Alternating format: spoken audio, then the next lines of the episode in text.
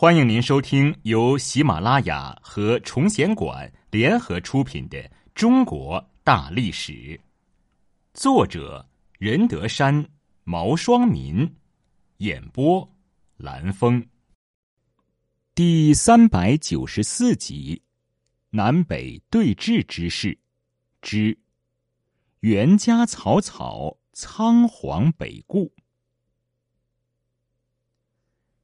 元嘉年间，宋文帝刘义隆两次北伐均以失败告终，尤其是第二次北伐败的是惨不忍睹，以至于南宋词人辛弃疾在《永遇乐·京口北固亭怀古》中发出了深深的感叹：“元嘉草草，封狼居胥，赢得仓皇北顾。”刘义隆一怒北伐。四五零年，宋文帝刘义隆决意再次北伐。北魏国主拓跋焘听说后，又一次去信说：“我们两国和好的时间已经很久了，可你却贪得无厌，引诱我边境的老百姓。现在听说你打算自己亲自来，请随便行动吧。”来的时候我不迎接，离开这里我也不相送。如果你已经厌倦了你所居住的国土，那么你可以到平城来居住，我也前去扬州居住，我们不妨异地而居。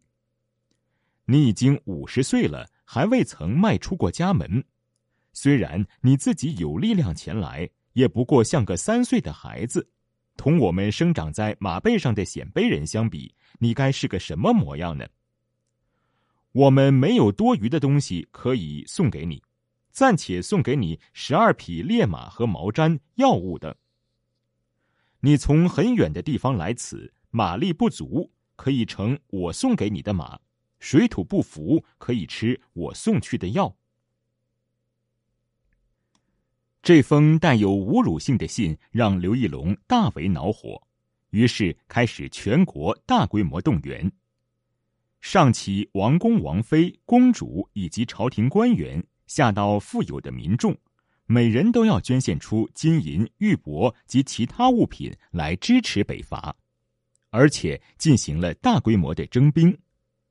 就是僧侣、尼姑的积蓄有满二十万钱的。都要借出四分之一来供军队急用，战事结束后即归还。元嘉二十七年（四五零年）七月，宋文帝派两路大军北伐。西路军主帅是当时名将柳元景，经湖北北部熊耳山打到了红农、潼关，进展顺利。东路军。由宁朔将军王玄谟率领，也渡过了黄河，围攻华台（今河南华县）。王玄谟的军队士气旺盛，武器精良。但是王玄谟刚愎自用，贪婪好战。他军纪败坏，又虐待部下，还趁百姓资助战争之际中饱私囊，所以大失人心。四五零年，拓跋焘在诛杀了崔浩等数千人后，率军南征，渡过黄河，号称百万士兵。华台一役，王玄谟被拓跋焘打得一败涂地，赶快撤退逃走。北魏军队乘胜追击，又杀死了一万多人。北魏军以每日一二百里的速度推进，连战连捷。南朝将士百姓死伤无数，王玄谟的部下非逃即死，到最后几乎全军覆没，丧失的军用物资及武器堆积如山。萧斌正要派沈庆之前去救援王玄谟，这时王玄谟已经逃了回来。萧斌大怒。差点斩了王玄谟。无奈之下，萧斌只得率军撤退。刘义隆任命柳元景为弘农太守，到陕城与庞法启等会师。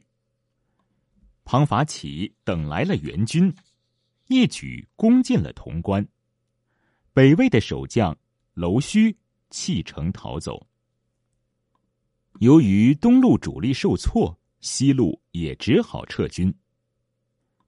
北魏永昌王拓跋仁进攻玄户、项城，刘义隆害怕他们会攻到寿阳，就命令前进中的刘康祖班师回朝。结果，拓跋仁率领八万骑兵追击刘康祖，而刘康祖只有八千将士。副将胡胜之打算依靠险要的山势，让军队从小路到达寿阳。刘康祖却宣布迎敌，刘宋军将士都拼死同北魏军队搏斗。北魏军队虽然遭受了重创，但刘宋军士毕竟寡不敌众。后来刘康祖阵亡，其余士众见主帅已死，随即崩溃，致使全军覆没。拓跋焘率领六十万大军南下，一直打到长江北岸之瓜埠（今江苏南京六合区东南）。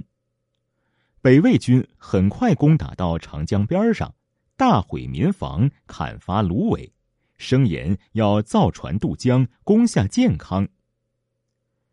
宋朝上下大为惊恐，于是急调各地军民在沿江六百里布防。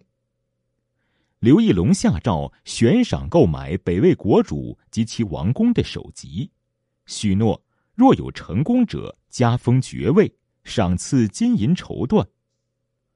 同时，派人把用野葛酿成的毒酒放在空无人烟的荒村，想毒死北魏将士，但却没能毒到他们。北魏见无机可乘，加之天寒地冻，粮草不济。拓跋焘没有再发动进攻，而是下令开凿瓜布山，修筑盘山路，在山上搭好毛毡帐篷房。拓跋焘不喝黄河以南的水，用骆驼驮着黄河以北的水跟随在自己身边。同时，他派人送给刘义隆骆驼、名马等礼物，要求两国和解。并请求与刘宋皇室联姻。刘义隆也派遣田齐带着奇珍异果送给拓跋焘。拓跋焘得到黄玕，拿过来就吃。他身边的侍从中有人趴在他耳边低语，怀疑果品里有毒。拓跋焘没有回答，而是抬起手指着天，把他的孙子叫过来给田齐看。并说：“我从很远的地方来到这里，不是想要成就功业、传播自己的名声，而是想要维持过去的友好、安定百姓，永远结成婚姻，永远相互援助。宋国皇帝如果能够把他的女儿嫁给我这个孙子，我也把自己的女儿许配给武陵王为妻，那样从今以后就不会再让一匹马南下骚扰。”于是，拓跋焘下令焚毁攻城器具，于次年正月撤退。北魏退军时，烧杀抢掠，徐、豫、青、冀、二兖、南兖州、北兖州六州杀掠不可胜算，所过州郡，赤地无余。